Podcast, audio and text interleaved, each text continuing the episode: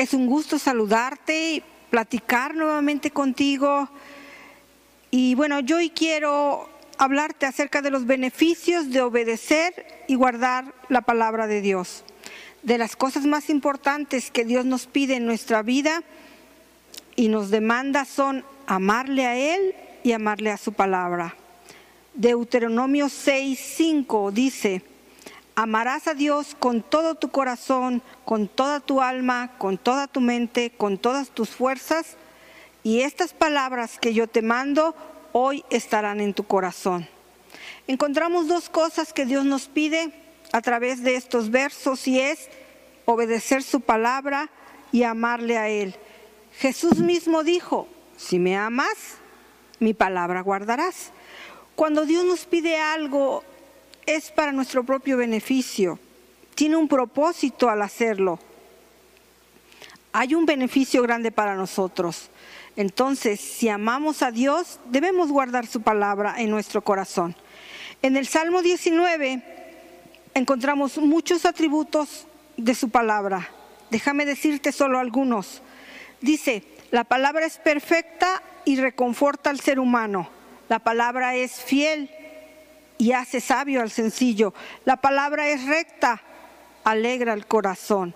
La palabra es pura, te alumbra los ojos. La palabra es justa, permanece para siempre. La palabra es deseable, más que el oro, dice, más que el oro más refinado.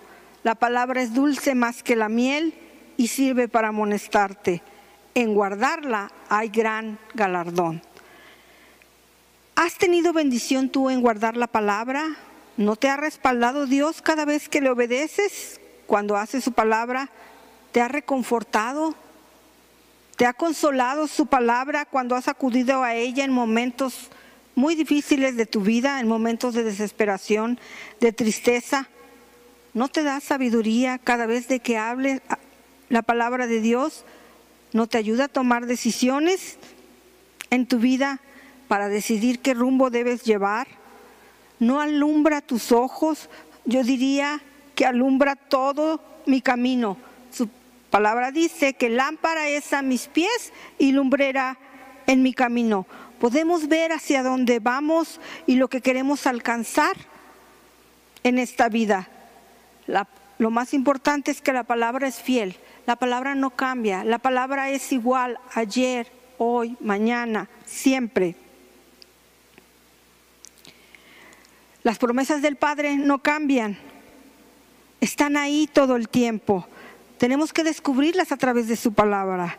Por eso yo te animo a creer en su palabra verdaderamente, a hacer su palabra, amar su palabra, a atesorar su palabra, a guardarla en tu corazón, para que realmente podamos alcanzar el galardón que Él tiene para nosotros.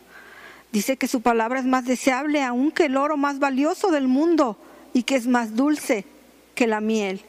Y tú decir, no es tan dulce cuando sirve para confrontarme o para exhortarme, pero aún, aún cuando lo usamos para eso, Dios trae restauración en nuestra vida. La palabra te enseña, aunque te confronte, te enseña a enfrentar cualquier circunstancia en tu vida. No es lo que nosotros queremos, no es lo que nosotros deseamos, qué es lo más importante para Dios en tu vida. Y eso solo lo vamos a aprender a través de su palabra, obedeciendo su palabra. En su palabra Dios tiene lo que es mejor para ti y lo que es mejor para mí.